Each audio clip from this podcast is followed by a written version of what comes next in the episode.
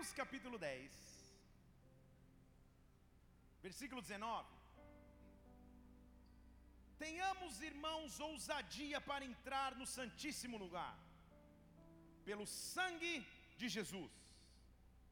Vou falar de novo, porque esse caminho antes era inacessível, nesse caminho ninguém poderia chegar, esse local ninguém poderia acessar essa área VIP da VIP da VIP do tabernáculo, e ele está dizendo: tenha ousadia para entrar no lugar santíssimo através do sangue de Jesus, pelo caminho que ele nos inaugurou, caminho novo e vivo. Passe pelo véu, isto é a sua carne, porque nós temos um grande sacerdote sobre a casa de Deus. Se achega então com coração verdadeiro, com inteira certeza de fé. Deixa eu falar de novo, com inteira certeza de fé. Deixa eu falar mais uma vez, com inteira certeza de fé, não é com dúvida, é com certeza, não é com medo, é com certeza, não é titubeando, é com certeza. Tem o coração purificado, tem o corpo lavado e retenha inabalável a confissão da sua esperança, porque fiel é aquele que fez a promessa. Se você crê nesse Deus fiel,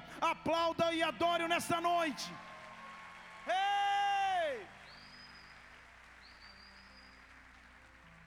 Chegue com interesse de fé. Chegue, pode abaixar o teclado aqui nos meus retornos, por favor. Chegue com certeza de fé. Chegue com segurança e fé de que Deus é capaz de fazer aquilo que prometeu, de que Deus é capaz de cumprir aquilo que estabeleceu. Esse fim de semana minha filha fez uma prova daquelas tipo simulado, onde são várias perguntas de várias matérias Contudo, as perguntas são e os exercícios são de alternativas. E ao buscá-la na escola ontem, no sábado, ao sair dessa prova, eu disse: Ei, filha, chutou muito? Ela fez uma cara como se dissesse: Poxa, pai, matemática. eu me lembro da minha fase de estudo, que eu tinha um amigo muito inteligente. Só que ele usava sua inteligência para lá dos ou no meu entendimento, desnecessariamente. Quando a prova era como essa que minha filha fez, de 100 questões, por exemplo, só de alternativas, ele conseguia fazer o cálculo matemático de probabilidade de chutes que ele podia fazer. Eu falava, cara, você faz, tem um trabalho gigantesco para entender quais questões você pode chutar. Por que, que você não estuda? Ele falou, cara, é mais fácil fazer o cálculo, porque não é possível que numa prova de 100 questões estatisticamente, pelo menos tantos por cento vai ser a alternativa B. É melhor chutar tudo B. Eu falar, cara, que teoria é essa? E ele sempre fazia e sempre tirava nota vermelha.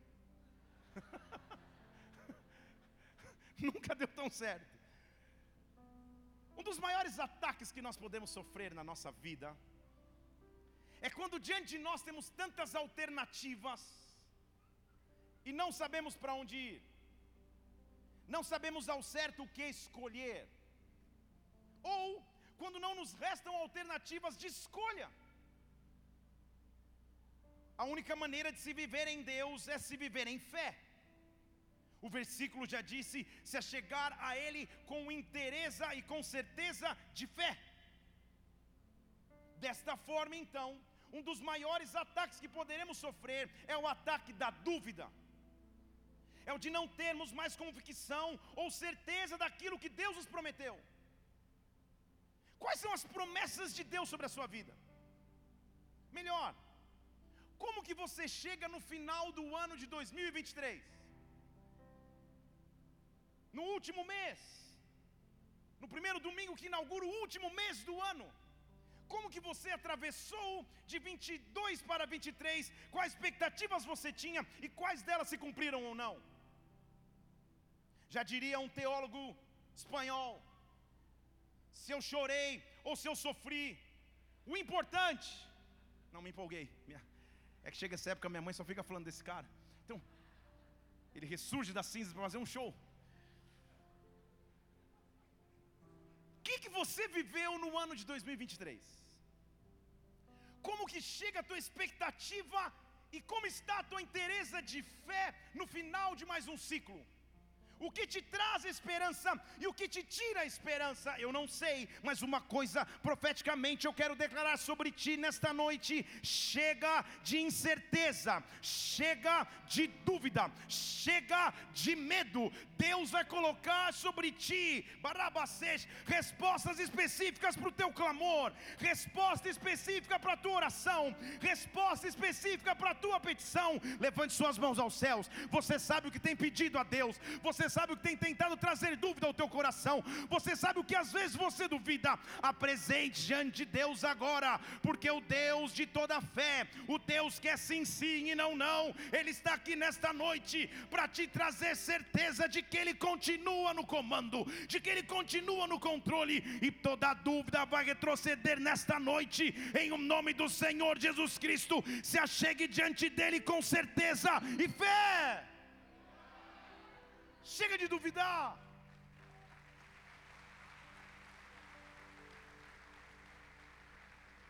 Quando a dúvida entra no coração de alguém, as estruturas são abaladas. O que Satanás mais quer é lançar: será? Será? Acontecer, vai acontecer? Será?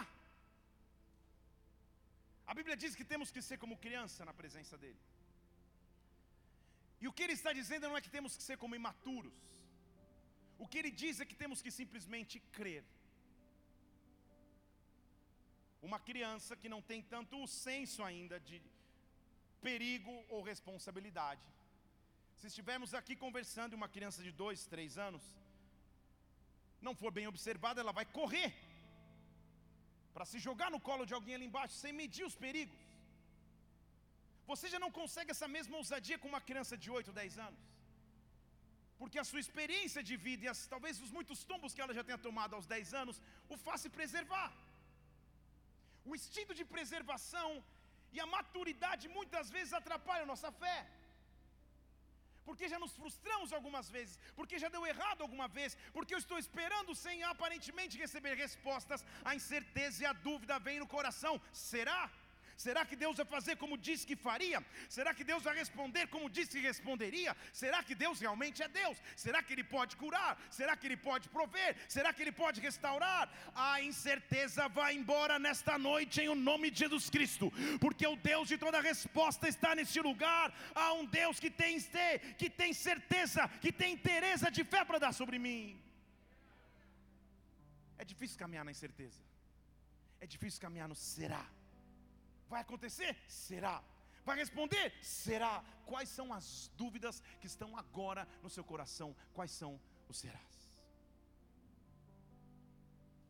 A incerteza começa a atacar a minha a tua fé. Quando a incerteza se transforma na mesmice.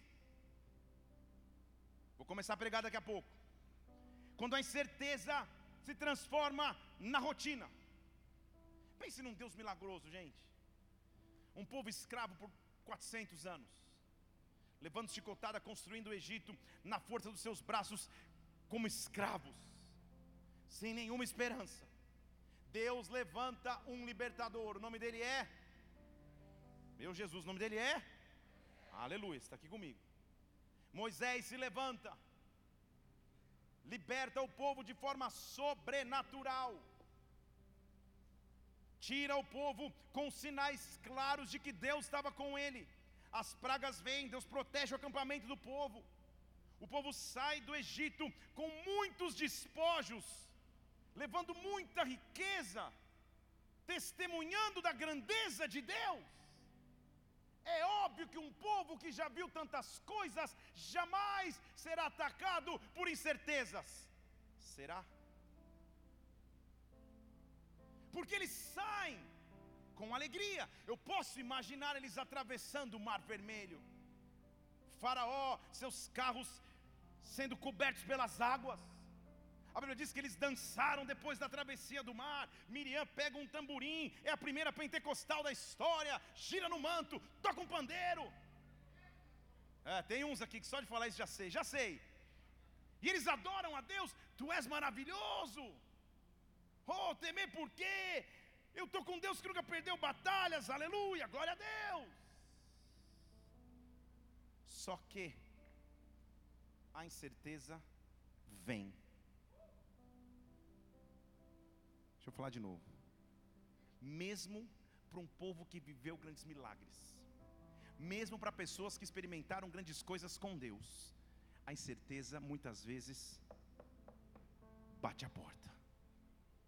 Qual é a incerteza que insiste em te acompanhar no final de 2023? O que supostamente ainda não chegou. Porque o povo, lembre-se comigo, gente, eles tinham até conforto, tinham sinais claros que Deus era com eles, porque quando eles saíam e andavam durante o dia, a nuvem os cobria. À noite a coluna de fogo, de fogo os protegia, que é mais sobrenatural do que isso. E aí, Êxodo capítulo 16. Leia lá comigo.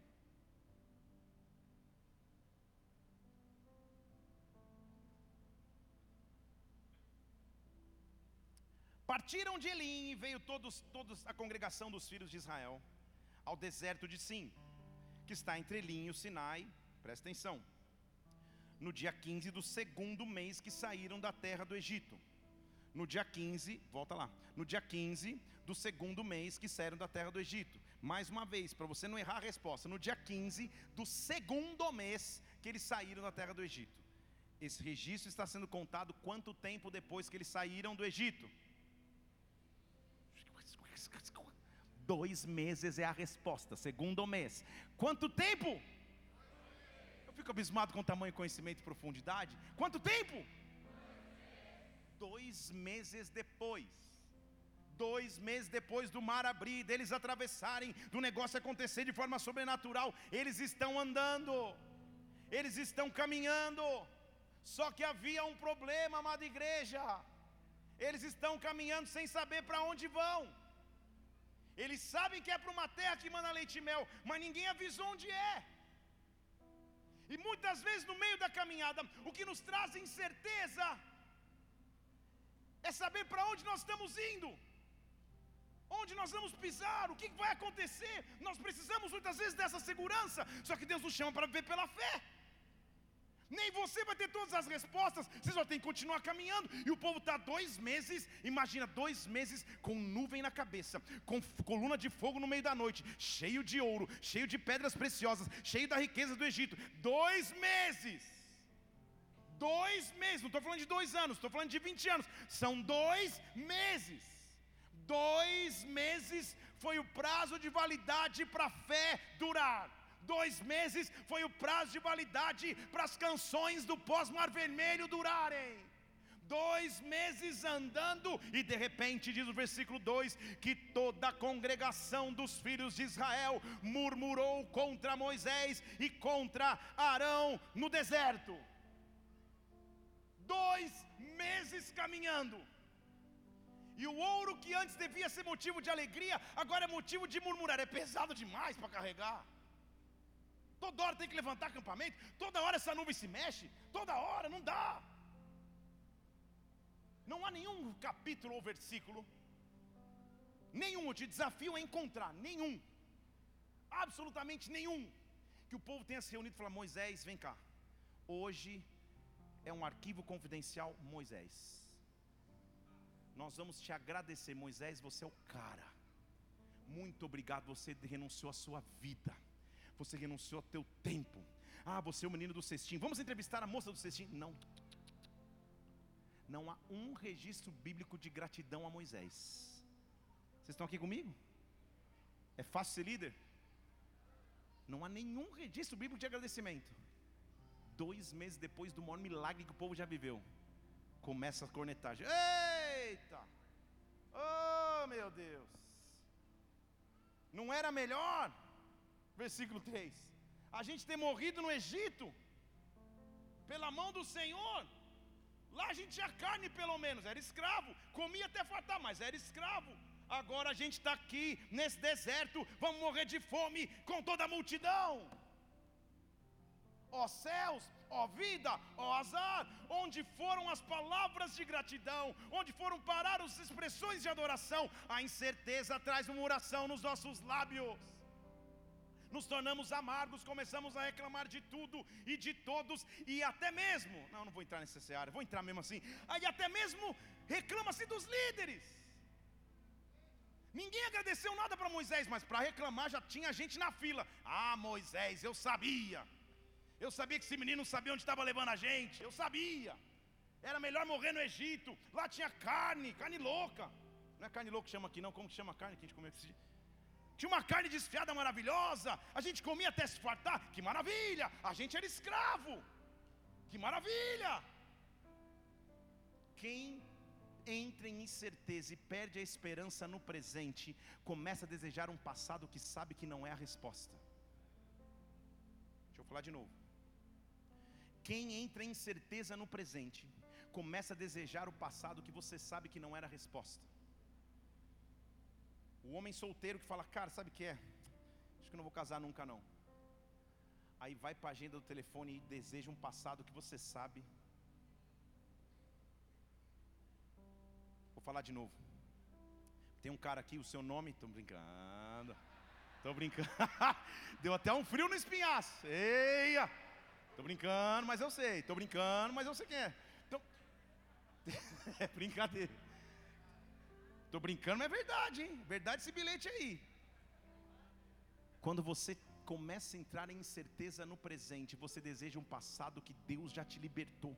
O povo está murmurando contra um líder que havia se levantado. Pensa comigo, Moisés havia saído do conforto que ele tinha na casa do seu sogro, cuidando dos animais do seu sogro, para abraçar uma missão que nem era dele ele, ele abraça essa missão, ele confronta Faraó, ele leva todo o povo embora, leva nessa jornada dois meses viajando. Não é fácil, gente, não é fácil viajar em família.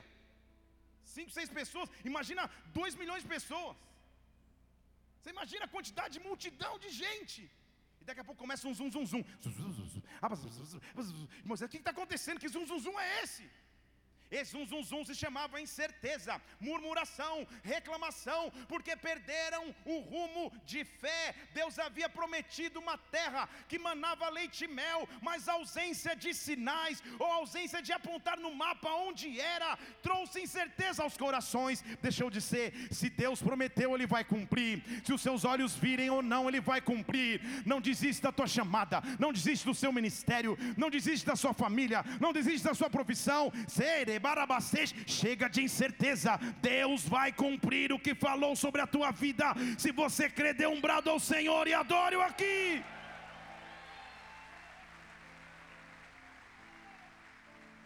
Quem deixa a incerteza entrar no coração, vira um reclamão. Não olhe para ninguém, olha para mim fixo. Reclama o dia inteiro, reclama toda hora, murmura toda hora. O povo tinha sido tirado por milagre, gente. Você já imaginou que era todo dia levantar os olhos e o fogo à noite? Na hora que esfriava no deserto, era uma lareira natural. Na hora que esquentava de dia, era um guarda-chuva natural, uma sombrinha natural para não ter para não ter sol na cabeça, a nuvem em cima. Todos os dias Deus dava sinal que estava com o povo, como que eles conseguiram reclamar? Contudo, não julgue-os, porque nós também somos assim. Há um pequeno indício começamos a murmurar há um pequeno indício começamos a reclamar. Quando a incerteza entra no coração, nos tornamos centrados em nós mesmos, reclamando das nossas prioridades, do que não aconteceu conosco, e esquecendo que Deus é um Deus supremo, soberano e está no controle de todas as coisas. Eu estou dizendo: a incerteza vai embora. Deus manda chamar Moisés: Moisés, vem cá. Está acontecendo, meu filho? O povo está reclamando? Tá? Então tá bom. Versículo 4: Eu vou fazer chover, vai chover pão do céu e o povo vai colher diariamente a porção para cada dia, para que eu prove se ele anda na minha lei ou não. Deus respondeu onde era a terra prometida? Sim ou não? Não. Ele só disse: Eu vou dar o sustento que eles precisam todos os dias. Eu vou mostrar todos os dias que eu estou com eles, para que eles nunca mais duvidem que eu sou Deus, para que eles saibam que eu sou o Senhor que cumpre aquilo que prometeu. Eu vou fazer chover do céu. Ei, disseram então Moisés e Arão aos filhos de Israel, versículo 6. Mais tarde vocês vão saber, vão saber quem é o Senhor que os tirou da terra do Egito. Vocês vão ver a glória do Senhor, porque Ele ouviu as vossas murmurações. Porque quem somos nós para murmurar contra nós mesmos? Quem somos nós que para que vocês murmurem contra nós? Vocês estão murmurando errado. Não sei contar você, irmão. Irmã. Eu não quero receber respostas depois de murmurações. Eu quero receber respostas depois de adorações. Eu não quero receber uma resposta de está vendo? Quem é você para murmurar? Eu quero receber uma resposta quando dizer, Senhor, se o Senhor fizer, tudo bem. Se não fizer, tudo bem também. O que eu quero é te adorar. O que eu quero é levantar as minhas mãos. O que eu quero é te entronizar em todos os tempos. Eu não quero que a incerteza entre no meu coração a ponto que eu murmure. Não sei em que momento passamos a acreditar que o Evangelho é um Evangelho de contrapartida. Onde se Deus fizer, a gente o adora. Se Ele não fizer, a gente reclama então Ele faz. Não! O Evangelho é um Evangelho de adoração pura, de adoração intensa. E quando eu adoro, tudo se torna menor. Quando eu adoro, tudo se torna pequeno. Eu quero nesta noite que você tire qualquer murmuração dos teus lábios, qualquer indignação dos teus lábios. É fácil identificar grupos de murmuração. Fuja deles. Sabe aquele grupinho que. Não, você não sabe isso, você não sabe aquilo. Não, no trabalho tem, na escola tem, na igreja tem, na família tem. Seja identificado como grupo de adoração. Está comigo aqui? Levante suas mãos aos céus. Peço que o Espírito Santo venha invadir teu coração agora. Eu não sei o que a incerteza estava tentando trazer de murmuração nos teus lábios, mas ofereça a Ele tua gratidão na verdade. Agradeça porque Ele é, agradeça pelo que Ele fez, agradeça ao Senhor de todo o teu coração. Agradeça, barabassotere. Agradeça, agradeça. Agradeça. Ei! Esses dias eu estava no aeroporto, que é tipo uma segunda casa nessa, nessa estação. E o voo ia atrasar 30 minutos. Oh, 30 minutos, gente. Tá certo que o voo daqui para São Paulo é 45, então 30 minutos de atraso é, é quase que o voo inteiro. E eu comecei no meu coração a ameaçar uma murmuração. Ah, mas que coisa. Eu, eu comigo mesmo. Daqui a pouco o Espírito Santo me invadiu. Ele falou: Felipe, eu conheço a tua história. Já houve tempo que você, para ir de Curitiba a São Paulo, era de ônibus 14 horas, 12 horas, sei lá quantas horas, que era o pinga-pinga. É, é o Curitiba, São Paulo via Fortaleza, é o que você podia pagar. São 30 minutos de atraso numa sala de embarque com ar-condicionado, você vai reclamar? Vocês estão aqui? Não sejamos a geração do conforto que quando alguma coisa sai do planejado, a murmuração surge nos nossos lábios. Deus quer encontrar em nós uma geração da gratidão, uma geração da gratidão, uma geração da gratidão. Ei, sabe por quê? Não é nem falar isso, mas vou falar. Isso, eu espero que ele esteja falando. Estou pregando aqui já há um tempo, espero que ele fale mesmo. A maioria, eu tenho 44 anos, é isso? Né, Mila? Não de ministério.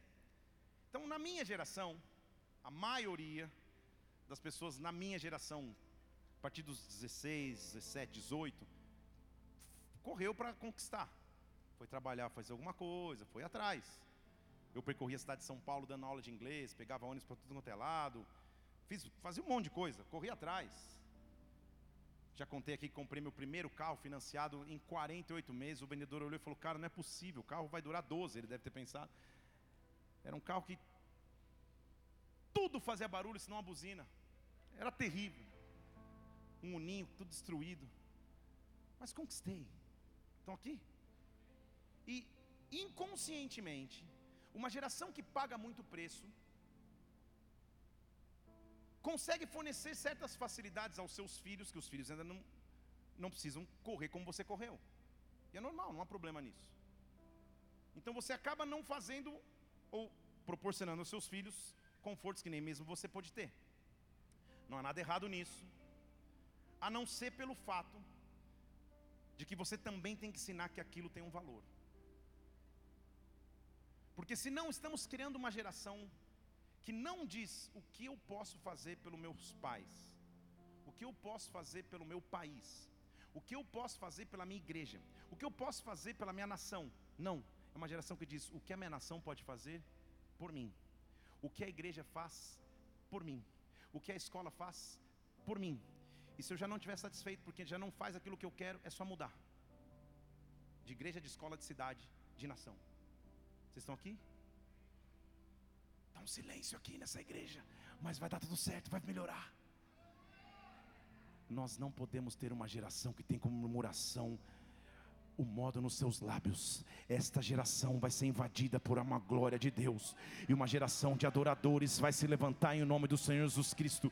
Eu não vou ser como aquele que quer extrair bênçãos de Deus por murmurar, mas pelo contrário, ei, sabe por quê? O maná viria de qualquer jeito, que é o que eu estou pregando aqui. Só não ia ser mais legal se o registro fosse, cara, a galera estava numa adoração cantando, meu Deus, ei, tu és o pão vivo que desceu do céu, e daqui a pouco caiu o maná. Meu Deus, que livro, que, que história linda para se contar. Mas não foi. O maná foi uma resposta de Deus. Vocês estão achando que eu não sou Deus? Toma aí. Todos os dias vocês vão acordar e vai estar no, na, na, grama, maná. Que em hebraico significa o que, que é isso? O que, que é isso que Deus fez? Na hora que eu achei que ele não faria, ele respondeu. Na hora que eu, que eu achei que ele não reagiria, ele reagiu. Deus vai intervir na história. Deus vai acabar com a incerteza. Deus vai mandar um maná todos os dias para você. Na verdade, o maná já existe. Eu não quero extrair maná de murmurações. O meu maná vem de adoração. O meu maná vem de adoração. Porque eu não ando em incerteza. Eu ando na certeza de fé de Deus. E o maná de Deus vai chegar sobre mim. Ei! Porque é, é normal associarmos o resultado imediato com Deus. Você já aconselhou um cara e falou, pastor, eu tenho um restaurante, não entrou um cliente. Está difícil, está complicado. Nunca mais vou pisar numa igreja. Eu falei, o que, que a igreja tem a ver? Que o cara não tem cliente no restaurante, a culpa é de Deus. Não sei como está o teu sistema de gestão, não sei como é o teu, a, a comida, não sei como os teus garçons servem, não sei. Mas e se Deus estiver te permitindo viver um deserto para mostrar que Ele continua sendo Deus, mesmo na hora mais difícil da sua vida? Não acredite no relacionamento com Deus, as bênçãos que você recebe ou deixa de receber. Nosso relacionamento com Deus não é um relacionamento de contrapartida. Nosso relacionamento com Deus é um relacionamento de pai e filho. E filho nunca deixa pai, porque pai nunca deixa filho. Nesta noite a incerteza vai embora e a adoração vai entrar nos teus lábios. Eu escolho adorar o teu nome, a despeito das dificuldades dificuldades, eu te adoro. Ei!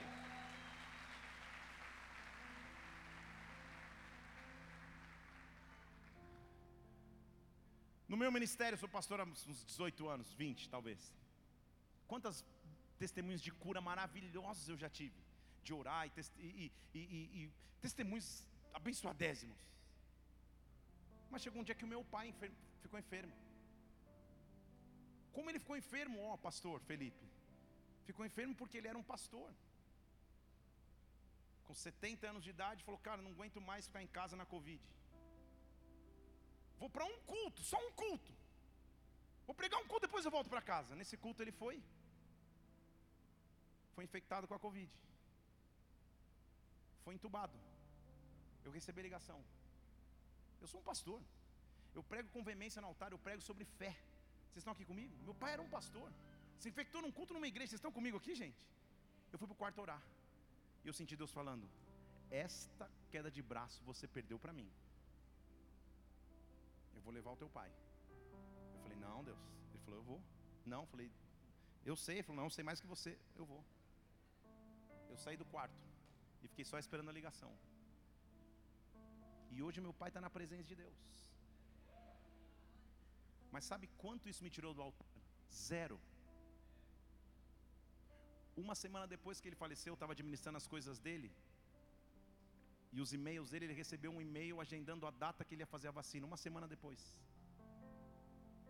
E eu vou murmurar de um Deus que é dono de todas as coisas. Eu vou murmurar de um Deus que preferiu levar meu pai para a eternidade do que permanecer na terra, porque Ele é soberano. Eu vou continuar pregando com a mesma fé, com a mesma intensidade, com o mesmo amor, porque Deus não deixou de ser Deus. As minhas murmurações não vão ser maiores que as minhas adorações. Deus está tirando a incerteza do teu coração. Talvez você chega no final do ano, muitas coisas não aconteceram como você imaginava, muitas coisas estão difíceis agora, mas você só continua de pé, porque Deus continua sendo Deus. Levante suas mãos aos céus e oferece a tua melhor maior adoração ao Senhor. Ei!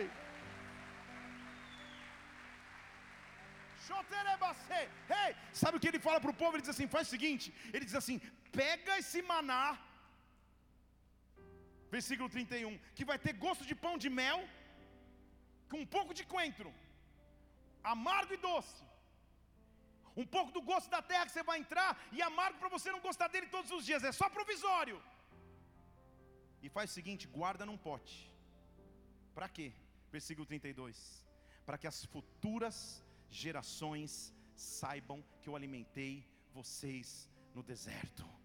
Conte os seus testemunhos para os seus filhos, para os filhos dos teus filhos. Conte as fases difíceis, conte as fases de conquista. Conte os avanços, conte os retrocessos, mas não deixe de contar da fidelidade de Deus. Os teus filhos vão ouvir os teus testemunhos. As gerações vão escutar o que Deus fez na tua história, porque Ele é Deus, porque Ele é Senhor, Ele é grande, Ele é majestoso e o teu legado vai permanecer. Deixa eu dizer, os teus filhos vão testemunhar o que Deus fez. Os teus netos vão ouvir falar do que Deus fez, daquilo que Ele ele vai fazer na tua vida. Deus está te dando um testemunho. Chega de incerteza. Ei! A mesmice vai acabar porque quando ele vem, o maná do céu vem. Você não entendeu? O maná significava o que isso? O maná era uma surpresa de Deus. Eu estou dizendo que Deus vai te surpreender nesse próximo mês.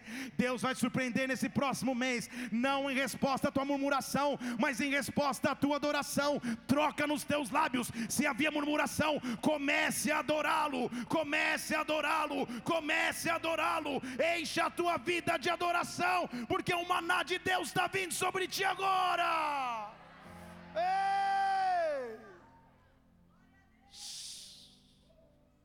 Eu não sei onde fica a terra prometida, mas uma coisa eu sei: um Deus que põe nuvem no céu, fogo no céu, maná no chão, Ele não perdeu o controle da minha história, eu só vou continuar. Eu só vou continuar, e a adoração vai encher os meus lábios, porque Ele está me conduzindo para uma terra de promessas, Ele está me conduzindo para uma terra prometida. Eu estou rumo à terra prometida. Se você crê, dê um brado ao Senhor mais uma vez e aplaudam aqui. Ei! Então, ok, a falta de direção no presente, às vezes nos dá incerteza, como acabei de te mostrar. E a nossa escolha é continuar adorando mesmo quando a gente não souber. Mesmo quando você não souber exatamente para onde vai. Adore-o. Agora, sabe o que traz incerteza também? Situações que parece que nunca vão mudar. Deixa eu falar de novo. E não olha para o teu esposo. Situações que parece que nunca vão mudar elas já estão aí há tanto tempo que parece que elas não mudam.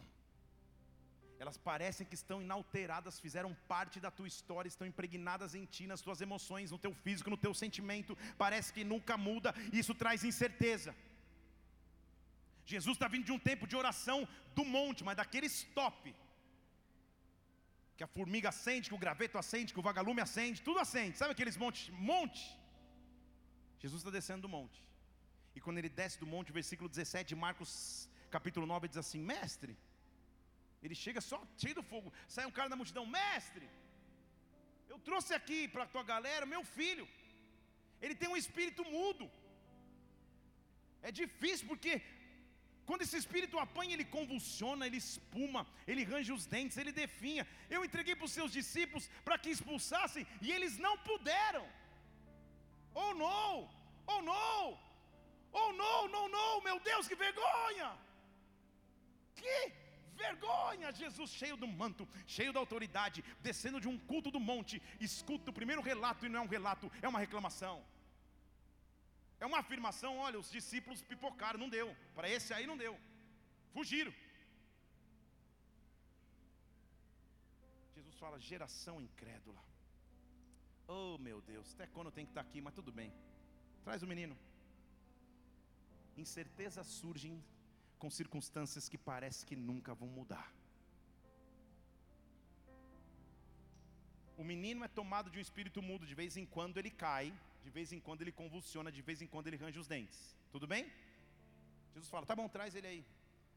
Diz a Bíblia que quando o menino chega, versículo 20, sem que Jesus abrisse a boca, quando ele viu Jesus, imediatamente convulsionou e caiu endemoniado, revolvia-se espumando. Sem que Jesus abrisse os lábios. Para os discípulos que não estavam preparados para aquele momento, a manifestação demoníaca era vergonha. Para Jesus, a manifestação demoníaca era libertação. Vou falar de novo. Quando um demônio se manifesta é porque ele vai ser expulso. Teve o evento da, do Morada aqui, foi top, 6 mil pessoas aqui dentro, que eu não sei como coube. Sem cadeiras, aquela coisa, aquela fornalha. E chegou um momento que algumas pessoas começaram a ter mal-estar. Mas um momento o Brunão falou assim: gente, orem um pelos outros. E a galera, um pôs a mão no outro. Eu falei, cara, agora acionou. Aí aqui no canto um cara, e eu estou ali de cima, estou vendo que o cara está endemoniado. Só que o bombeiro não sabe. Ele é bombeiro, contratado. Então ele pega o endemoniado, senta na cadeira de roda, dá água. O endemoniado, eu falei, cara, não adianta.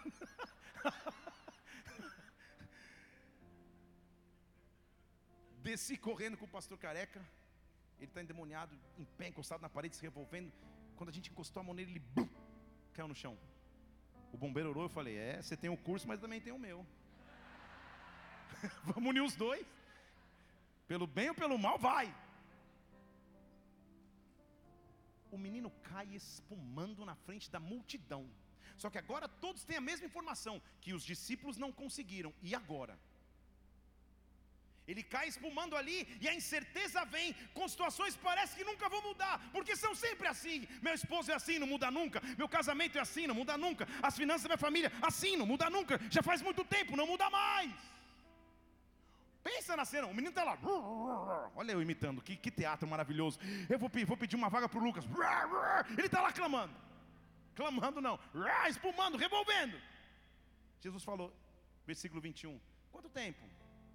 Que acontece isso com ele? E o pai responde: Na verdade, desde a infância, nunca vai mudar. Muito tempo acontece, isso me traz incerteza. Muitas vezes esse espírito lança no fogo, muitas vezes o lança na água para o destruir. Se você pode fazer alguma coisa, faz. Tem compaixão, pode pôr versículo 22. Tem compaixão de nós, tem compaixão de nós, tem compaixão de nós. Olhe a resposta que acaba com a incerteza que Deus quer dar sobre ti nesta noite. Jesus disse a ele: Sim, eu posso, tudo é possível ao que crê, tudo é possível ao que crê, tudo é possível ao que crê. Ei! Mas agora eu vou começar a pregar, hein? Eita, meu Deus, tudo é possível. Fale, tudo é possível. Fale de novo. Só os homens, só as mulheres, só quem crê. O cara está caindo, revolvendo lá, ele fala: Me ajuda, se você pode, me ajuda. Ele fala: Eu posso. Tudo é possível que crê. A resposta do pai talvez não vai te deixar com tanto aleluia, porque talvez você não vai entender. Porque o pai responde: Sim, eu creio, mas me ajuda, porque eu não creio. Você entendeu? Sim, eu creio, mas me ajuda na minha incredulidade. Ué, você crê ou não crê? Sim, eu creio, mas me ajuda. Você entendeu a resposta? Só é possível desvendar esse mistério quando você vai no original e na raiz do texto. Quer ir comigo ou não? Não, você não está tão empolgado, então deixa, não tem problema. No próximo. Quer ir comigo ou não? O primeiro, creio, diz respeito à capacidade absoluta e imutável de Deus. Deus expulsa demônios? Sim ou não? Deus cura enfermidades? Sim ou não? Deus restaura casamentos? Sim ou não? O primeiro creio diz respeito à capacidade absoluta de Deus imutável. Eu creio. O segundo creio diz respeito à experiência individual. Vou te explicar em português o que o cara está dizendo. Senhor, eu creio que você pode expulsar demônios, mas no meu caso, eu não estou conseguindo crer. Porque eu, eu, eu, conheço meu filho desde pequeno. Eu creio que o Senhor restaura, mas no meu caso, eu não estou conseguindo crer. Eu creio que o Senhor pode curar uma enfermidade. Eu sei, o Senhor já curou, já vi testemunho, mas no meu caso, eu não estou conseguindo crer. Eu creio, mas me ajuda, porque eu não creio. Está entendendo a dualidade que acontece com todos nós? Está entendendo o ataque de incerteza que vem sobre aquele que passa por lutas? Deus, eu creio, eu não deixei de crer. Eu venho aqui, eu canto, sim, eu creio em Ti, sim, eu creio em Ti. Mas me ajuda porque eu também não creio, me ajuda porque eu estou incrédulo. Mas Deus nessa noite quer soprar fé sobre você, para que você passe, Deus vai te dar uma experiência individual, um testemunho individual, um testemunho de grandeza do seu poder. Eu creio, mas me ajuda, eu não creio. Ele fala: tudo bem. Jesus viu a multidão que estava se aglomerando. E no versículo 25 ele repreendeu o espírito imundo. Gente do céu, nunca ninguém tinha feito um negócio desse. Pode ler a Bíblia inteira. Jesus já chega inaugurando novas facetas de ministração. Ele fala: Eu te repreendo, espírito imundo, mudo e surdo. Sai, nunca mais entre nele. O espírito era o quê? Mudo. Mudo não fala. Surdo não escuta. Primeira coisa que ele faz, ele gritando e agitando-se muito, saiu. Só isso gera um aleluia, porque é um mudo. E ele, ah! Ué, não era mudo menino? Ah! A multidão morreu. Às vezes, Fala só para esse lado aqui, pentecostal. As... Tô vendo, tem um aqui, tem um aqui. Às vezes, quando a situação parece que piora, é na verdade quando ela vai melhorar. Porque o pai podia pensar, calma aí, eu prefiro meu menino espumando do que morto. Que agora tudo bem, parece que resolveu, mas morreu. A multidão ficou, morreu, acabou. A incerteza continuava batendo no coração. Sabe o que Jesus fez? A Bíblia diz, versículo 27, que Jesus, pegando o menino pela mão, o ergueu e ele ficou de pé. Chega de incerteza, chega de incerteza, chega de incerteza, chega de incerteza. O que era morto vai voltar a viver. O que era bem, o que estava estabelecido na sua vida há tantos anos vai vai ser rompido nesta noite. Pecados vão deixar de te acompanhar, maldições vão deixar de te acompanhar, comportamentos vão deixar de te acompanhar. Chega de incerteza. Deus está te trazendo liberdade. Deus está te trazendo vida. Igreja, reis, levante suas mãos aos céus. Apresenta ao Senhor o que você precisa agora. O que aparentemente nunca ia mudar. Deus vai fazer algo sobrenatural, sobrenatural.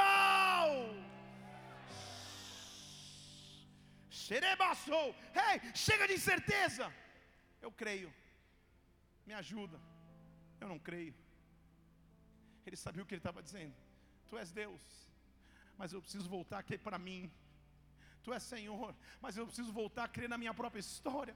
Eu sei que tu és Deus soberano, eu já ouvi falar, mas eu preciso agora ter as minhas experiências. Deus vai te dar experiências individuais da sua grandeza, do seu poder, da sua majestade. Ele é Deus. Ele é Deus. Ei!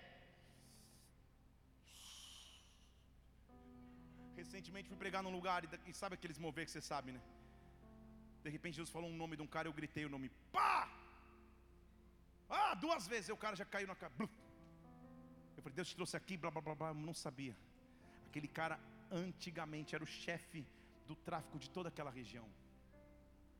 E tinha entrado ali como último fio de esperança.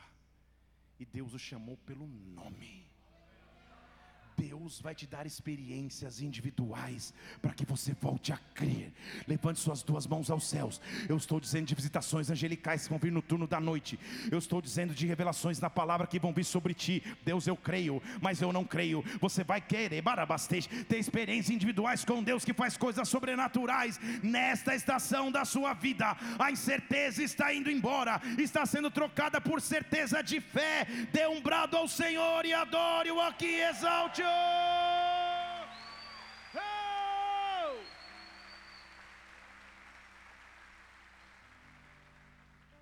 a resposta é sim. Amada igreja, a resposta é sim. Jesus sabe de todas as coisas. Mesmo antes que aconteçam, Ele sabe. Mesmo sem precisar dizer, Ele sabe. E como que você me explica Jesus, então, que sabe de tudo? No capítulo 14 de Mateus, no versículo 22, a Bíblia diz que ele obriga os discípulos a entrarem num barco. Ele sabe de tudo? Sabe de tudo? Então ele sabe que aquele barco vai ser atacado por uma tempestade. E ele obriga, ele não pede. É difícil um versículo que fala que Jesus obrigou alguém a fazer algo, hein? Vocês estão aqui comigo? Que Jesus malvado é esse? Que obriga os discípulos a entrarem num barco que ele sabe que vai quase naufragar. Será que é um Jesus malvado? Ou será que é um Jesus que está me empurrando para um nível de fé que eu não sabia que eu tinha? Quando você estiver no meio de uma tempestade, não é hora de reclamar, de murmurar, é hora de falar: Senhor, obrigado, obrigado, porque essa tempestade vai extrair de mim o um nível de fé que eu não sabia que existia, essa dificuldade que eu não sabia que eu enfrentar, vai extrair de mim algo sobrenatural. Ah, meu Deus, eu te louvo, obrigado. Ei!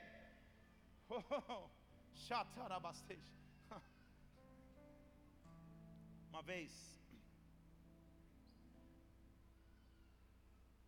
clonaram um documento de um veículo. Uma confusão para conseguir resolver. Multas, crimes feitos no, no, no, no, inimigo, mas pelo inimigo mesmo.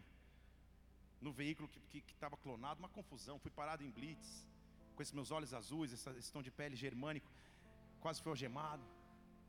Aquela confusão. Eu falei, Deus, por que tudo isso? Pai? Por que essa tempestade? Eu sou teu servo, porque a gente, a gente tem a tendência de reclamar quando as coisas não saem como a gente quer. Aí eu fui no Perde Tempo, que é o Poupa Tempo lá em São Paulo.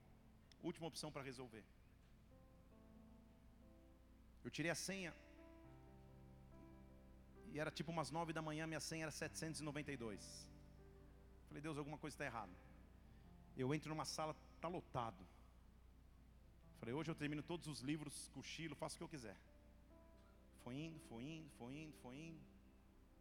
Seis meses para tentar resolver esse documento, minha última alternativa. Quando chega a minha vez, aparece meu número ali naquele telão, depois de horas esperando.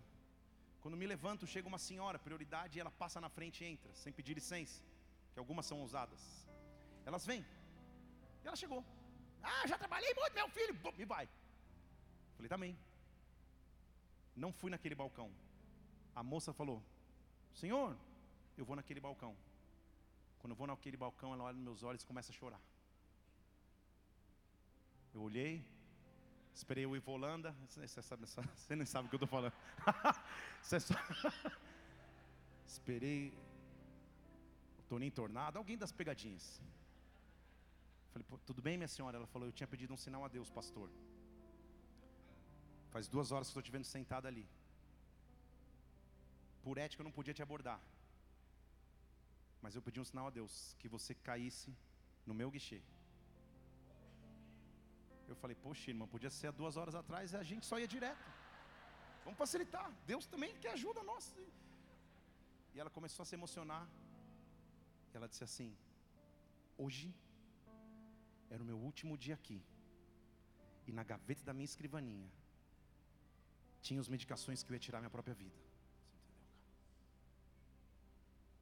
Quando ela falou isso para mim, Deus falou: Você entendeu? Você entendeu o porquê de seis meses de dor de cabeça para tentar zerar um documento? Porque seis meses depois eu precisava te trazer num, num, num, num, guichê público na Praça da Sé em São Paulo com 200 mil pessoas para você cair num balcão de uma mulher que quer tirar a vida naquele dia. Você entendeu? Quando você estiver num barco que estiver cheio de tempestade, não reclame. Quando você estiver num barco que estiver cheio de tempestade, entenda que Deus está levando a tua fé para um novo nível. Que Deus está levando a tua fé para uma nova estação. Quando você estiver no meio de uma tempestade, não deixe que a incerteza bata no teu coração, porque a incerteza vai embora quando Deus me ativa a fé. A Bíblia diz, versículo 22 de Mateus 14: O Senhor obrigou não pediu, obrigou os discípulos: entrem num barco, eu vou me despedir das multidões. Despediu das multidões, ele foi orar no monte sozinho. Versículo 23. E os discípulos são pescadores, gente. Pescador está acostumado com o barco. Mas diz a palavra de Deus que o barco estava muito longe, muitos estádios de terra, versículo 24, açoitado pelas ondas, porque o vento era contrário. Você imagina o desespero, Senhor, e agora? Ele sabia tudo antes de acontecer? de repente lá vem o Senhor.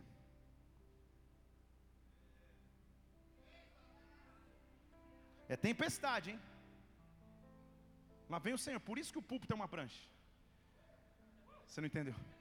Lá vem o Senhor. Já sobe, já. Põe o versículo 25. De repente ele vem andando sobre o mar. Você não entendeu? O que para o discípulo é tempestade ameaçadora de morte, para Jesus é veículo de de proximidade, a tempestade me aproxima dele, a tempestade me leva próximo a ele, a tempestade para ele é combustível para se aproximar de mim. Jesus vem andando sobre as águas, ele vem andando sobre as águas, ele vem andando sobre as águas. Ei, a incerteza acaba, os discípulos começaram a olhar, e diz a Bíblia no versículo 26 que eles se assustaram e falaram: Ghost é um fantasma. É um fantasma. É um fantasma. Jesus conhecia os discípulos? A resposta é sim, sim ou não? E como que eles não reconheceram? Eles viviam com Jesus todos os dias. Mas o Jesus que estava ali era um Jesus que representava coisas novas. Você pode até achar que conhece Jesus, mas no meio da tempestade, Ele vai se revelar a você com uma forma que você ainda não o conhecia, porque Deus é um Deus de novidade de vida. Você achou que Deus fazia de um jeito, Ele vai fazer de outro. Você achou que conhecia de um jeito, deixa Deus surpreender. Deus vai te surpreender amanhã. Segunda-feira, Deus vai te surpreender. Terça-feira, Deus vai te surpreender. Quarta-feira, Deus vai te surpreender. Deus vai se apresentar a você de uma maneira que você ainda não conhece. Eu estou dizendo, eu estou liberando sobre ti. Deus vem se manifestar com novidade, acaba com a incerteza. O barco da incerteza está quase naufragando, mas vem. Eles estavam com medo da tempestade, agora o medo é do fantasma. E o Senhor fala: Fica tranquilo, gente. Versículo 27. Tenham bom ânimo, sou eu. Não temam. Gente, eu preciso fazer uma justiça aqui. Porque quantas pregações você já ouviu nesse, nesse texto? E a gente é injusto com Pedro. Mas Pedro, na verdade, para mim, é o único que teve coragem. Porque são doze. Tem doze gritando de medo e tem um falando: Senhor, é você mesmo? Eu quero ir até aí. A gente fala que ele não teve fé. Não teve fé? E Tomé que devia estar lá assim. E Judas devia estar assim. Você já imaginou? Pedro falou assim: Não, é você? Eu quero ir até você.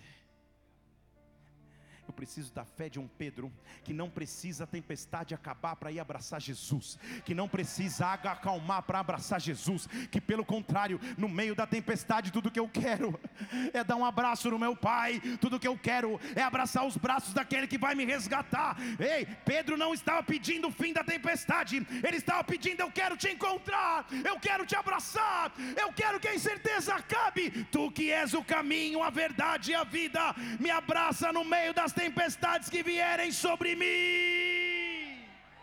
Oh! Se é você, versículo 28. Se é você, eu quero andar também sobre as águas. Tive recentemente no Mar da Galileia, tentei fazer isso, não deu certo. Mas também Jesus não estava lá, fisicamente. Eu quero andar também. Gente, é, é, é cena de filme. Porque sabe qual é a resposta de Jesus? Não é, olha como você ousa, ó oh, Pedro, vem um raio, não. Sabe o que Jesus diz? Versículo 29. Vem. Todos viram Jesus de forma diferente, a ponto de não reconhecê-lo. Só um teve a ousadia de dizer: Eu quero experimentar esse novo. Mas para experimentar o novo, eu preciso atravessar a tempestade. Mas se for necessário atravessar tempestades, eu quero. Eu quero.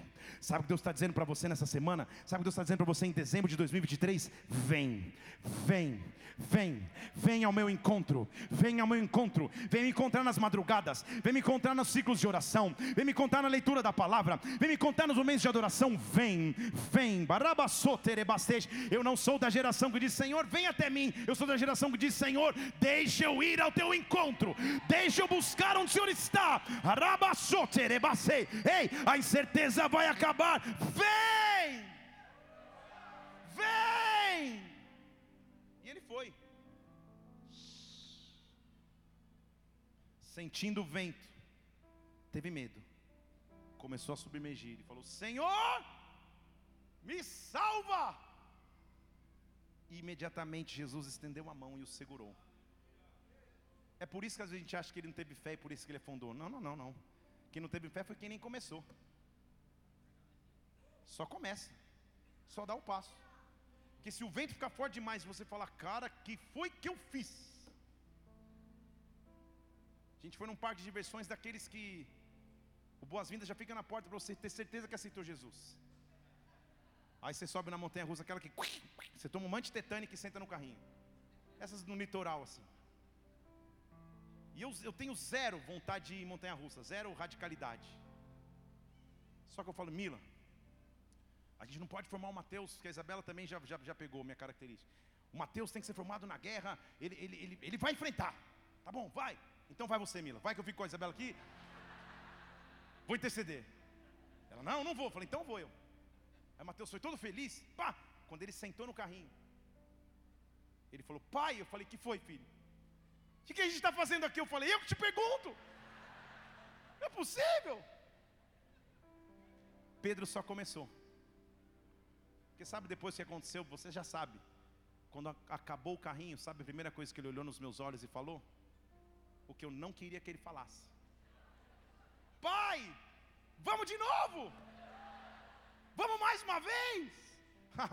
Tem situações que você está sofrendo por antecipação, você está sofrendo pela ameaça do vento, você está sofrendo pela ameaça de afundar, está sofrendo pela ameaça da enfermidade, pela ameaça da falência. A ameaça não vai ser maior do que a tua fé, a ameaça não vai ser maior do que a certeza de que Deus já fez. Deus está te invadindo nessa noite, dizendo que a mão dele vai se estender sobre ti, para segurar as tuas mãos aonde você estiver. A ameaça não será maior do que o poder de Deus se você crê, dê um brado ao Senhor aqui, adore. Ei! O que me chama a atenção é o versículo 31, que ele começa a afundar. A Bíblia diz que imediatamente Jesus segurou. E olha o que ele diz: homem de pouca fé. Por que, que você duvidou? Talvez é por isso que a gente acha que ele não teve fé. Porque a gente não entende o que Jesus falou aí. Pouca fé não é ausência de fé. Pouca fé no original, preste atenção. É fé que durou pouco. Deixa eu falar de novo. Pouca fé não é quantidade, é período de duração. Teve fé para começar, mas no meio do caminho perdeu a fé porque viu a tempestade teve fé para dar o passo, mas no meio do caminho afundou. Não é que ele não teve fé, ele teve muita fé. A dificuldade veio quando a tempestade veio, quando a incerteza atacou o coração. Aí ele afundou. A incerteza não vai roubar a tua fé, a tempestade não vai roubar a tua fé, o vento não vai roubar a tua fé. Ele é Deus, ele é Senhor. A incerteza vai embora. Eles sobem para o barco. E só quando eles sobem para o barco, o vento cessou. Tudo que eles fizeram foi no meio de uma tempestade gigantesca. E aí, os que estavam no barco, versículo 33, adoraram dizendo: Verdadeiramente tu és o Filho de Deus. Eu estou em Mateus capítulo 14. Quantos milagres Deus já fez no Evangelho de Mateus até o capítulo 14? Mas ele fez algo tão grande, tão novo, que os discípulos que conheciam todos os dias falaram: calma, não, não, não, não. O que ele fez é algo sobrenatural. Verdadeiramente, ele é o Filho de Deus. Você não entendeu? Deixa eu falar em português. Deus vai fazer algo na tua vida nessa semana, que você vai dizer: verdadeiramente, tu és o Filho de Deus. Verdadeiramente, tu és o Senhor da minha vida. Verdadeiramente, tu és o Deus das promessas que eu sei, que haviam sido liberadas sobre mim. Se prepare, há um homem de Deus aqui um empreendedor com uma proposta na sua mesa, Deus vai aumentar os números desta proposta, porque Ele é Deus, porque Ele é Deus. Eu estou ligando isso na terra para que seja ligado no céu. Se prepare, o Deus da multiplicação e justiça está pegando essa proposta nas mãos, creia. Verdadeiramente tu és filho de Deus. Fale para alguém, chega de incerteza. Fale para outra pessoa, chega de incerteza. Fala para aquele que você ignorou até agora no culto, fala, chega de incerteza. Simplesmente confia em Deus. Chega de incerteza, meu irmão. Chega de incerteza, minha irmã. Rebassou, terebastei. Ei! Havia um homem enfermo. Eu fico tentando pensar qual deveria ser a lista de prioridades de Jesus. O que ele escolhia fazer primeiro. Em João capítulo 11, versículo 1 diz que havia um homem enfermo chamado Lázaro de Betânia aldeia de Maria com sua irmã Marta. Ele dá uma referência para a gente saber que não era qualquer um, era alguém conhecido de Jesus. A, a irmã desse cara, inclusive, era aquela que lavou os pés dos, do, enxugou os pés de Jesus com seus cabelos. Cara, é alguém de um ciclo de amizade próximo. Sem dúvida, sem dúvida, qualquer problema com essa família faria Jesus agir de imediato. Amém ou não? Será? Porque diz a Bíblia que Jesus estava em multidão e daqui a pouco o seu iPhone 1 vibrou. E ele olha, recebeu uma mensagem. E no WhatsApp que estava naquele grupo de Betânia, tinha um emoji de choro. E o versículo 3 dizia assim: Senhor, aquele que você ama está enfermo já chegaram nesse nível, tipo, Senhor, não é qualquer um, hein? Presta atenção aí, hein? Aquele que você ama está enfermo. O que elas queriam dizer com tudo isso? Pare tudo que o Senhor estiver fazendo, porque agora uma prioridade surgiu. Pare tudo que o Senhor estiver fazendo, porque aquele que o Senhor ama, sabe quem é? Ele está enfermo. Jesus escuta isso e responde no meio da multidão: fiquem tranquilos, esta enfermidade não é para a morte, mas é para a glória de Deus, para que o Filho de Deus seja glorificado por ela. Você diz amém, mas as irmãs devem ter ficado desesperadas, porque muitas vezes o que eu quero é que Deus faça da maneira que eu pensei que Ele faria, não da forma que Ele escolheu fazer. Ele não faz uma oração de cura, ele não manda uma oração de poder, ele não faz nada, ele só fala e traz uma afirmação profunda, porém genérica. Fica tranquilo, essa enfermidade não é para morrer, não, só para que o Filho de Deus seja glorificado, vai dar tudo certo. Ele ouviu da enfermidade, versículo 6, e Jesus sabe de tudo, sim ou não? E mesmo quando ele ouviu, a Bíblia diz que ele ficou ainda dois dias no lugar em que ele estava. Quantos dias? Como não deveria ser uma prioridade? Pô Deus, não sei, mas não sei se o senhor está lembrado. O culto da virada foi em janeiro. Nós estamos em dezembro. O que está acontecendo? Já está chegando outro culto da virada, pai. Deus, alguma coisa está errada aí no fuso horário. Dois dias. O senhor realmente vai esperar? O senhor recebeu uma mensagem. Quem está doente é aquele que é importante para você. Sou eu, pai. Ei, sou teu filho. Oh, oh. Senhor, está caindo o cabelo, não vai fazer nada? Não, calma, essa é uma oração de anos atrás. Então, Deus, está acontecendo alguma coisa. O senhor não vai intervir? Cri, cri, cri. Dois dias. A galera começa a questionar e ainda fala: fica tranquila, gente. Versículo 11. Fica sossegado. Lázaro está só dormindo. Vou despertar ele do sono. Está tudo bem, fica em paz, tá? Está tudo tranquilo. Os discípulos cheios de discernimento falam: ah, se ele está dormindo, vai ficar bom. Versículo 12. Então está tudo bem. Eu só não, vocês não estão entendendo nada, pelo amor de Deus. Ele está morto. Versículo 13, ele morreu. Versículo 14, Jesus fala: certamente ele morreu. Certamente ele morreu. Certamente ele morreu. Agora presta atenção, hein? Porque a pergunta que sempre fica no coração da gente, cara, por que, que Jesus esperou dois dias? Por quê? Já parou a pensar? Mas será que você já leu o porquê tem a resposta? No texto tem a resposta? Posso te surpreender? Posso te mostrar? Jesus fala para os discípulos: olha, ele morreu. Versículo 15. E foi por causa de vocês que eu não estava lá, para que vocês possam crer. Você entendeu porque ele esperou dois dias? Ele falou, discípulos, que se vocês estivessem lá a hora que ele morreu, vocês iam se encher de incerteza. Então lembra que às vezes tem que piorar para melhorar? Eu vou deixar piorar.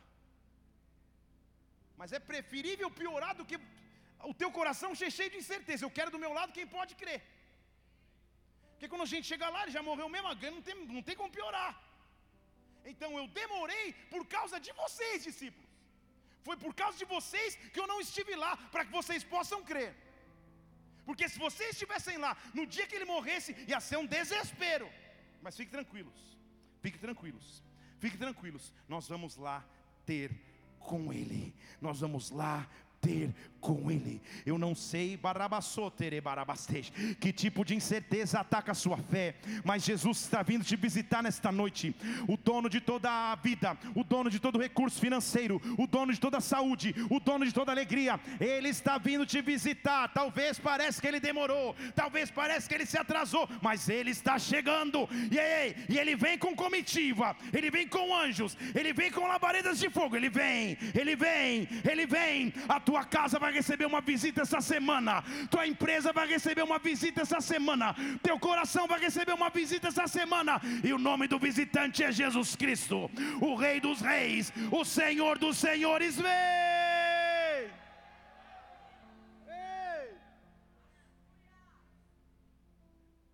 O que você não sabe, vou te dizer, é que o fato dele ter demorado dois dias, mais o tempo que ele deveria chegar para viajar, fez com que a multidão do velório aumentasse.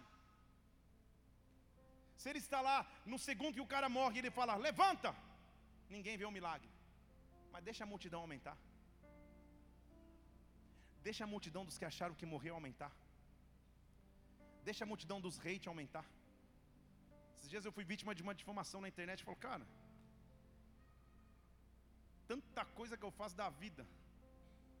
E surgiram uma noticinha de difamação, pessoal, eu falei, fica tranquilo, cara. Deixa que digam, que deixe, que fale, deixa isso para lá, vamos embora. Tudo certo. Não justificar nada, tá tudo tranquilo. Não ganha uma viagem nem para Pinhais. Se você nem sabe o que eu estou dizendo, fique em paz. Falei, cara, bandido desocupado que não tem o que fazer, que não dá um fruto. Cara, vamos prosseguir. Jesus fala, deixa a multidão aumentar. E ele chega. Daqui a pouco Jesus chega. Só quando ele chega, gente, é cenário de velório. Felizmente, vou dizer felizmente, como pastor, a gente faz muito velório. Porque lá é o melhor lugar para pregar. Não é, pastores? Casamento você dá uma distraída, a noiva já olha para o noivo, já dá uma risada para a mãe, já está tudo, já acabou. No velório está todo mundo olhando para você. Que o ciclo está evidente ali. E ali tem gente que até se converte. Se ajoelha. Morto nunca levantou ainda.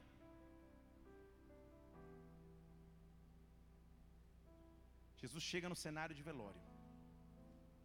Todo mundo chorando. Afinal de contas, um homem querido havia morrido.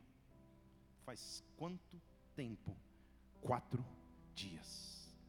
Jesus, versículo 17, encontrou com quatro dias de sepultura. É impossível dizer que ele não estivesse morto, são quatro dias. Um velório aproximadamente naquela tradição acontecia por sete dias. Ele chega no mais ou menos do meio para frente da cerimônia. Quatro dias de choro, quatro dias de pranto, quatro dias de incerteza, quatro dias até de revolta, porque afinal de contas eu mandei uma mensagem para Jesus dizendo que o que ele amava estava enfermo e ele não fez nada e morreu. Como você receberia Jesus? Sabendo ou talvez até culpando por não estar quando ele deveria estar. Uma irmã, inclusive, chega, Senhor, se o Senhor não tivesse aqui, ou se o Senhor tivesse aqui, isso não tinha acontecido. Jesus conversa com eles, mas ele vem fazer o que ele precisa fazer, que é acabar com a incerteza. quer acabar com a incerteza. Versículo 38 diz que Jesus se comoveu profundamente, foi até o sepulcro, era uma gruta e tinha uma pedra colocada sobre o sepulcro. Quatro dias, gente, o corpo está lá dentro há quatro dias, fechado numa pedra. Jesus, no versículo 39 ele diz: Tirai a pedra, tirai a pedra. Ele poderia ordenar e a pedra rolaria sozinho, mas ele estava exigindo uma atitude de fé que geraria o sobrenatural. Ele estava acabando com a incerteza. Sabe o que ele estava dizendo? Deixe-me entrar nas áreas que ninguém entra. Deixe-me acessar os quartos que ninguém acessa. Deixa eu entrar aí. Imagina se acabasse o culto agora. E eu dissesse a você aleatoriamente: Olha, vou jantar na tua casa agora. Uns dariam glória a Deus e falassem: Senhor, domingo à tarde é minha casa, sangue de Jesus, manda o anjo ajudador. Tem meia no sofá, tem calça jeans na, na, na, na cadeira da sala, tem louça para lavar da semana inteira. Você sabe. Tem uma mulher que olhou para Jesus e falou: É, eu vi que ele é profeta. É. Eu sei, eu também tenho caso de domingo. Dá confusão. Sabe o que aconteceu? Talvez você falava, a, o esposa fala, tudo bem, pastor, pode ir, ele sai correndo na frente. Fala para a esposa, finge um desmaio, finge alguma coisa, dá, um, dá, um, dá uns minutos. Junta tudo aquilo, aquela bagunça, a louça, a, a criança, o cachorro, as roupas, as meias, cuecas, joga num quarto. E quando o pastor chega, a casa está arrumada. Os filhos com cabelo penteado. A esposa falando com o esposo: Por favor, bem, passe o sal. O filho olha e fala: Quem é essa? Sim, meu amor. Quer um pouco de suco? Estão aqui? Quando Jesus chega, Ele não quer a casa arrumada, Ele não quer a casa que foi ornada, Ele quer acessar o quarto da bagunça, Ele quer entrar no quarto das coisas que ninguém mexe, Ele quer dizer para a irmã daquele morto: tira a pedra, tira a pedra. A resposta dela, Senhor, já está cheirando mal. Tipo, deixa para lá. Nos livre desse constrangimento, porque ela está cheia de incerteza no coração, ela está cheia de dúvida no coração, ela teme a exposição, Senhor, já cheira mal, ele já está morto há quatro dias. Por quê? Quatro dias atrás ela disse que se Jesus tivesse chegado antes, ele tinha salvado, e quatro dias depois ele não pode salvar. Quem disse que o meu Deus é preso no tempo, no espaço e no tamanho do milagre? Ele é Deus. Ele é Deus. Chega de incerteza, tire a pedra, espere o que Deus vai fazer. Abre esta área e espere o que Deus vai fazer. Ore por essa situação e espere o que Deus vai fazer. Rebaçou. Ei! Sabe qual é a resposta de Deus para ela? Senhor, tu cheira mal, deixa quieto, deixa, deixa, deixa essa história para lá. A resposta de Jesus é o que eu quero dizer para você.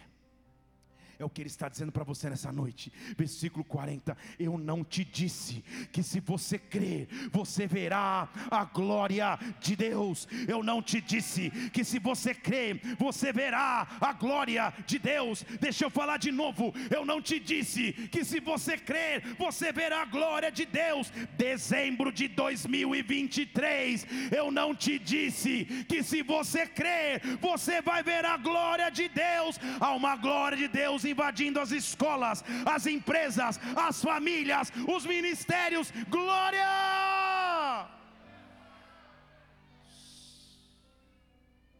Então tiraram a pedra.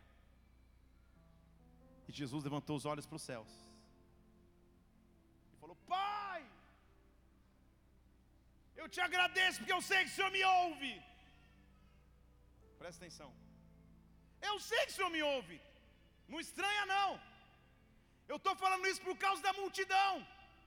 Os mesmos que se uniram para chorar, os mesmos que estão vendo a morte, os mesmos que estão vendo a desgraça. Ei, eu estou falando em voz alta, Deus, porque a multidão precisa ouvir, porque a multidão precisa crer.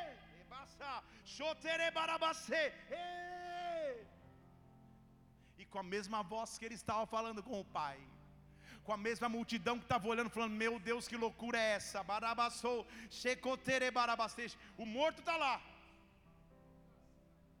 Há quatro dias.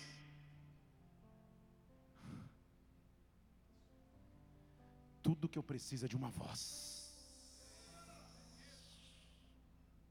O morto está lá. E de repente Jesus está falando com o Pai. A multidão está ouvindo. De repente ele muda a direção do seu diálogo. Antes ele falava com o Pai, agora ele grita: Lázaro! Teve um Lázaro que até acordou aqui. É, estou vendo. Estou te vendo de longe. Lázaro! Olha o Lázaro. Lázaro! Você está comigo aqui, gente?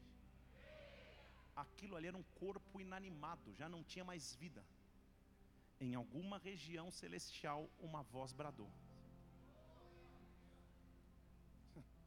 Estão comigo? Em alguma região, o definitivo foi transformado para algo possível de ser alterado em algum há um ditado popular que diz que na vida tem jeito para tudo, só não tem jeito para a morte. Isso é mentira de acordo com esse texto bíblico, porque até para a morte Deus vai dar um jeito, até para a situação que acabou Deus vai dar um jeito, até para onde sentenciaram Deus vai dar um jeito, até para onde tinham assinado a sentença Deus vai dar um jeito. Deus está dando um brado nesta noite, Lázaro. Deus está dando um brado nessa noite. Deus está gritando o teu nome nesta hora. Terebassote, Lázaro, eu te digo, vem para fora. Lázaro, vem para fora. Lázaro, volte a viver. Eu não sei se você começa a entender, mas algo sobrenatural começa a acontecer na atmosfera. Quando nós começamos a bradar, algo sobrenatural começa a acontecer na atmosfera. Lázaro!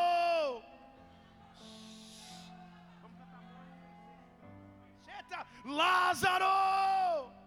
venha para fora.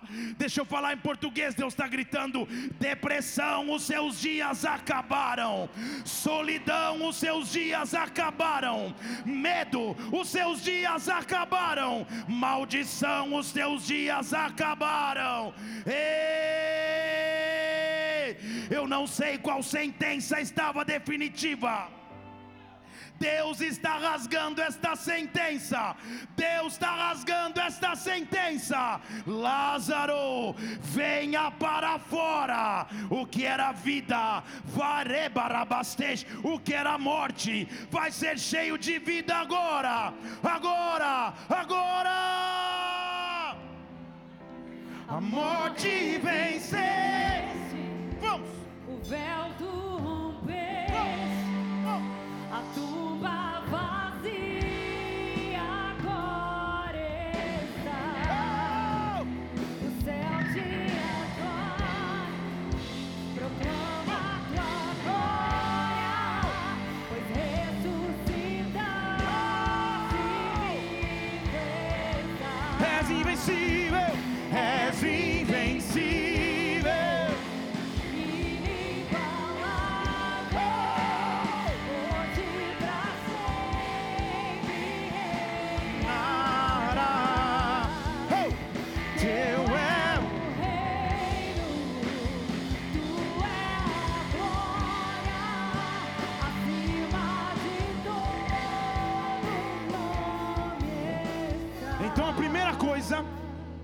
tire a pedra, dá acesso. Dá acesso. Senhor, já cheira mal. É ruim, vão saber dessa área da minha vida. Dá acesso. Dá acesso. Deixa ele chegar, porque quando ele chegar,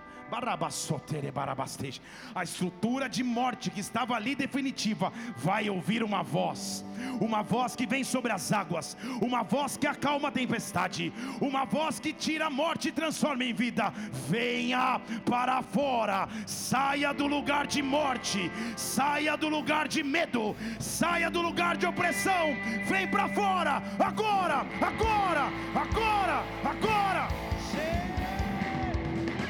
A morte vem. Levante suas mãos, adore. A tumba vazia agora está. O céu te adora.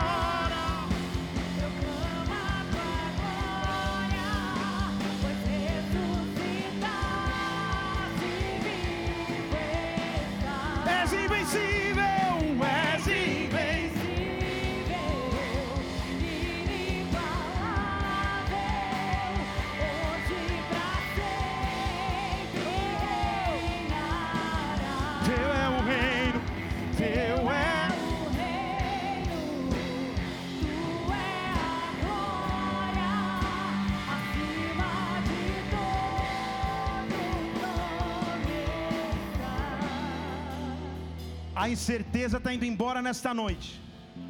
Deus está mostrando uma mulher com um caroço aqui na região do seio. Você sabe e consegue perceber esse caroço. Agora, você vai checar porque ele vai se dissolver agora. Agora. Eu estou dizendo agora. Pelas pisaduras de Jesus, você foi sarado agora. Agora.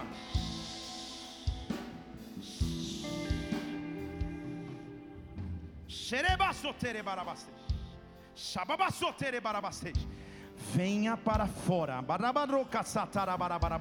Senhor, já cheira mal. Deixa eu trabalhar nesta área, porque o testemunho é maior do que você imagina. Vem para fora. Vocês ainda não entendem, mas vão entender o porquê Deus os trouxe para a cidade de Curitiba. Porque Deus tirou da cidade que estavam e trouxe para cá. Porque tem coisas maiores que vocês vão ver que jamais imaginavam. E o testemunho de vocês vai ser grande. E o testemunho de vocês vai ser sobrenatural. Porque o Deus que prometeu é capaz de cumprir. E uma nova estação começa na vida de vocês em o nome de Jesus Cristo. Em o nome do Senhor Jesus Cristo.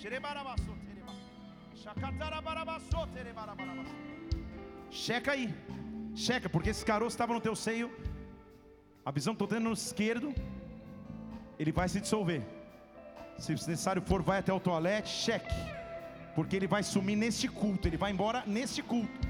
Esse cisto vai embora agora. E quando isso acontecer, pode vir celebrar no altar. Vem para fora, porque Deus vai acabar com a incerteza agora. Eu não sei qual incerteza está batendo no teu coração. Eu não sei que está trazendo dúvida na tua caminhada. Eu não sei que promessa ainda não aconteceu. Mas o Deus, dono de toda certeza, está aqui neste lugar nesta noite.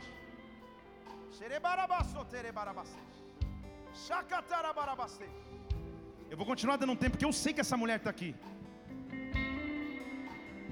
Já não sei quem vive, é Deus quem vive. A vergonha não é minha, é Deus. A glória também não é minha aí, ó. Aplauda o Senhor, porque Ele é grande. Vamos, vamos, vamos, vamos, vamos. A morte venceste.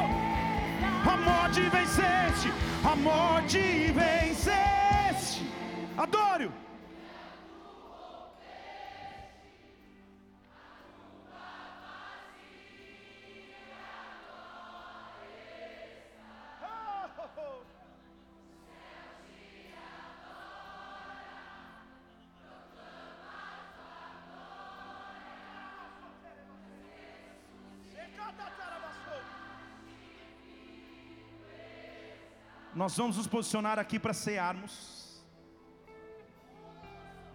Nesta ceia, no começo do último ano do, do último mês do ano de 23. Deus quer te lembrar que Ele é um Deus de certezas e não de incertezas. E Deus já deu um sinal aqui, ó. A irmã acabou de dizer.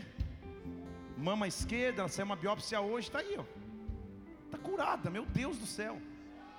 Deus é grande. Porque Ele vive. O Deus da certeza está entrando na tua casa. O Deus da certeza está entrando na sua vida. Há uma mulher com mioma no útero. Você vai fazer os testes e os médicos vão surpreender que este mioma foi embora. Porque Deus está abençoando o teu ventre agora, agora. Ei! Nós vamos adorar o Senhor. Os diáconos e presbíteros vão se posicionar aqui. Me dá um dos elementos para orar. Obrigado. Senhor, nós queremos consagrar a Ti este suco e este pão. É a lembrança mensal que nós temos de aliança com Deus, que é um Deus de certeza, que é um Deus de verdade e vida. Nós oramos agora em nome de Jesus Cristo. Meu Deus, faz o sobrenatural, eu te peço. Tu és maravilhoso, tu és grande. Age na vida dos teus filhos, trazendo certeza. Consagra esses elementos a ti, em nome de Jesus. Em nome de Jesus. Nós vamos começar a adorar o Senhor aqui. Todo aquele que crê em Jesus Cristo como Senhor e Salvador é convidado para participar desse momento. Vamos do início dessa música. No isso eras a palavra. Vamos adorá-lo.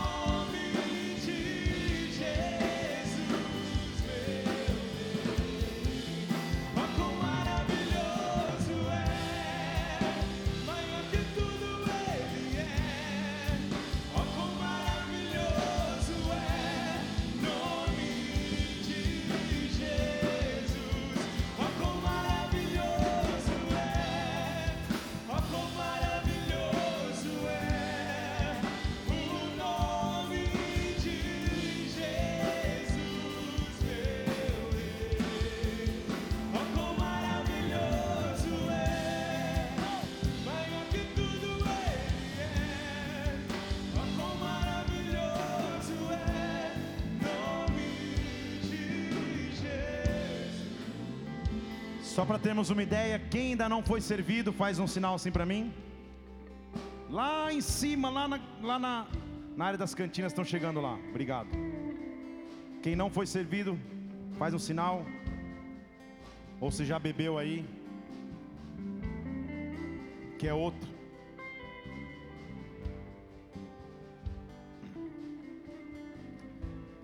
A morte venceste. Nós vamos cantar enquanto os diáconos, presbíteros, pastores podem subir no altar. A morte venceste,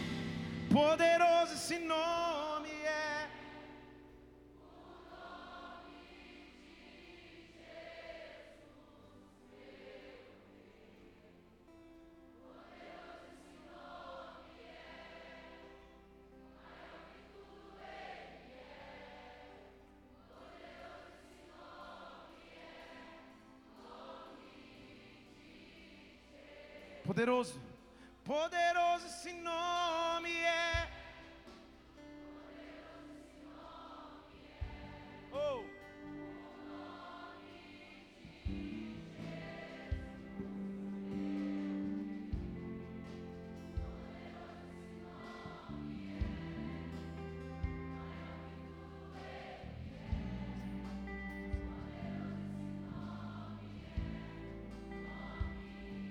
A morte venceste, vamos, a morte, a morte, a morte venceste.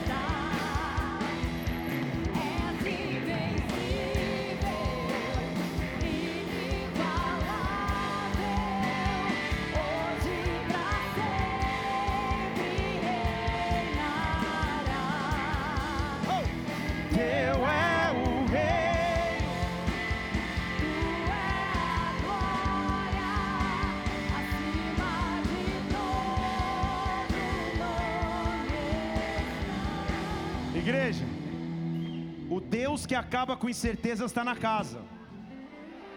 Pode bem lá embaixinho, banda. Obrigado. Bem tranquilo. Pode parar, banda. Isso. Como que você chama? Eva, Eva, conta o que você me contou ali. então, é, há umas duas semanas atrás, é, eu senti como um carocinho de feijão na minha mão esquerda. Mas eu nunca tive nenhum é, laudo técnico, maligno, nem nada, nem, nem familiar, né? Mas aquilo me incomodou muito. E, mas eu entreguei nas mãos do Senhor e eu até tinha esquecido, pastor, para falar a verdade. E aí, quando o pastor falou, até meu marido chamou assim a atenção e na mão esquerda. Eu demorei um pouco, porque eu fui realmente ao banheiro e fui ver. E realmente não está mais lá. Aplauda o Senhor porque Ele é grande. O Deus de toda certeza está neste lugar, nessa noite. Dê um brado ao Senhor e adore-o. A morte venceste.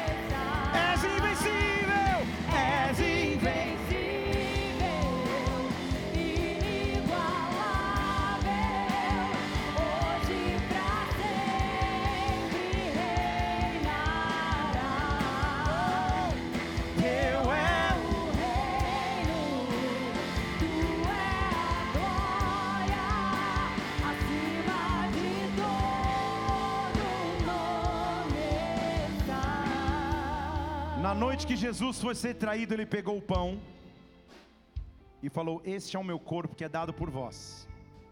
Todas as vezes que vocês o fizerem, façam em memória de mim, em memória do corpo dele entregue por nós na cruz. Comamos do pão.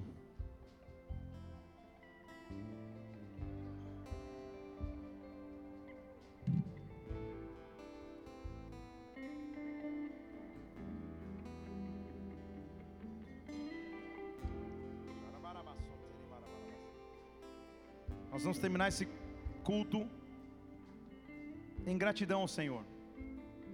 Nós vamos dizer: seja exaltado, seja exaltado. O seu nome é vida, o seu nome é esperança em mim. Exalte o Senhor. A murmuração já deu lugar à adoração. Deus vai te dar motivos ainda maiores para adorar. Deus vai entrar na tua casa, na tua família. Deus vai te dar um testemunho grande. Chegou a estação de um testemunho grande. Você não veio por acaso hoje aqui. A incerteza vai embora, porque Deus vai te dar certeza de fé. De que Ele cuida de você, de que Ele cuida da tua casa, de que Ele cuida dos teus filhos. Ele é um Deus grande. Na noite em que ele foi ser traído, ele pegou o cálice e falou: Esse cálice é o cálice da nova aliança no meu sangue. Todas as vezes que vocês o fizerem, façam em memória de mim, em memória do sangue dele entregue por nós na cruz. Bebamos do cálice, em nome de Jesus Cristo. Seja exaltado, exaltado. Seja exaltado, levante suas mãos, seja exaltado. Vamos. Seja exaltado. Oh! Seja exaltado. Seja exaltado, Senhor. Seja exaltado.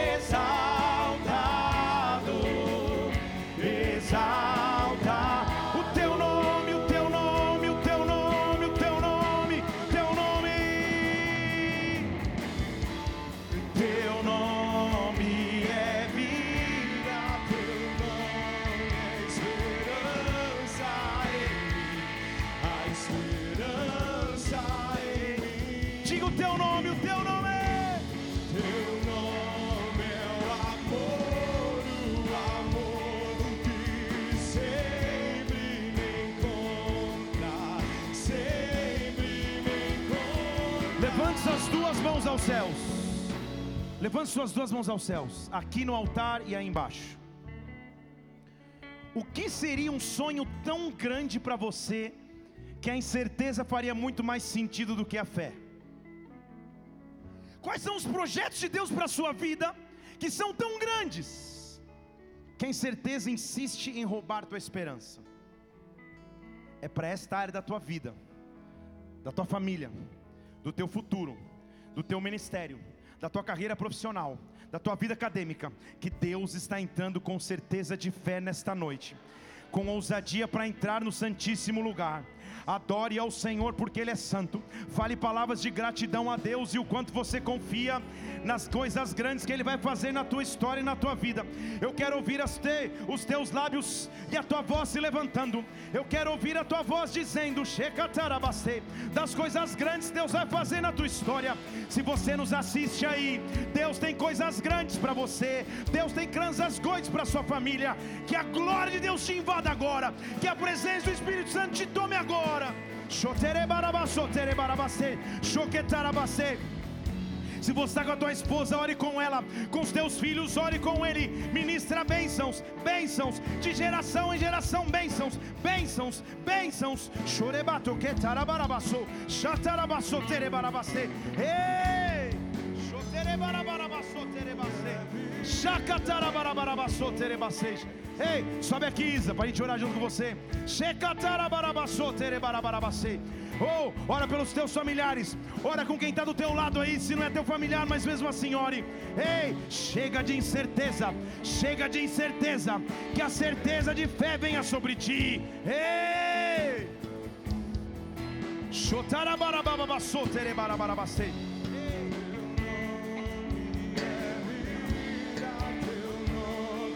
Nome é esperança em mim, é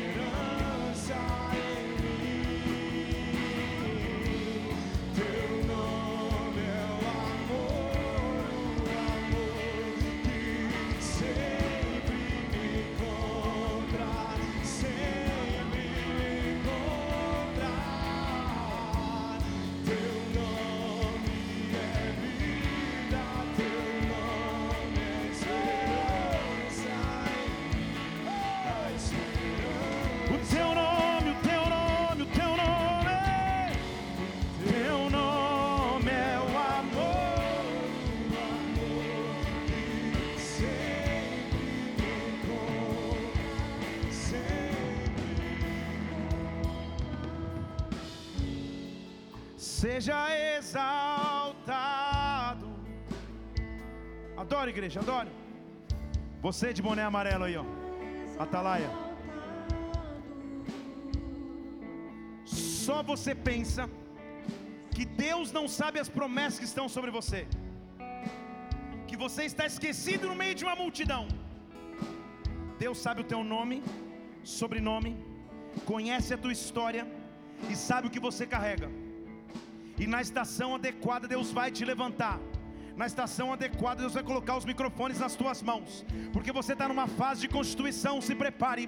Porque você tem uma chamada com Deus. E um cajado de Deus eu sei que está nas tuas mãos.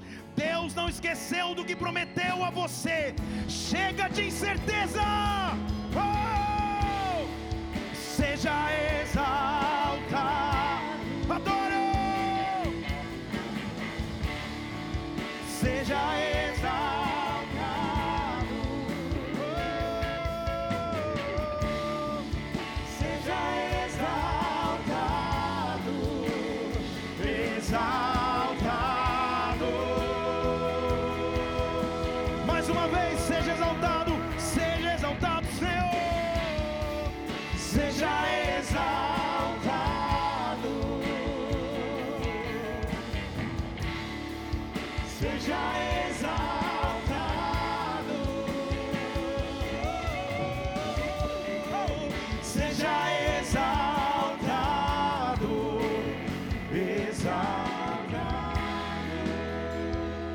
Seus olhos só um instante.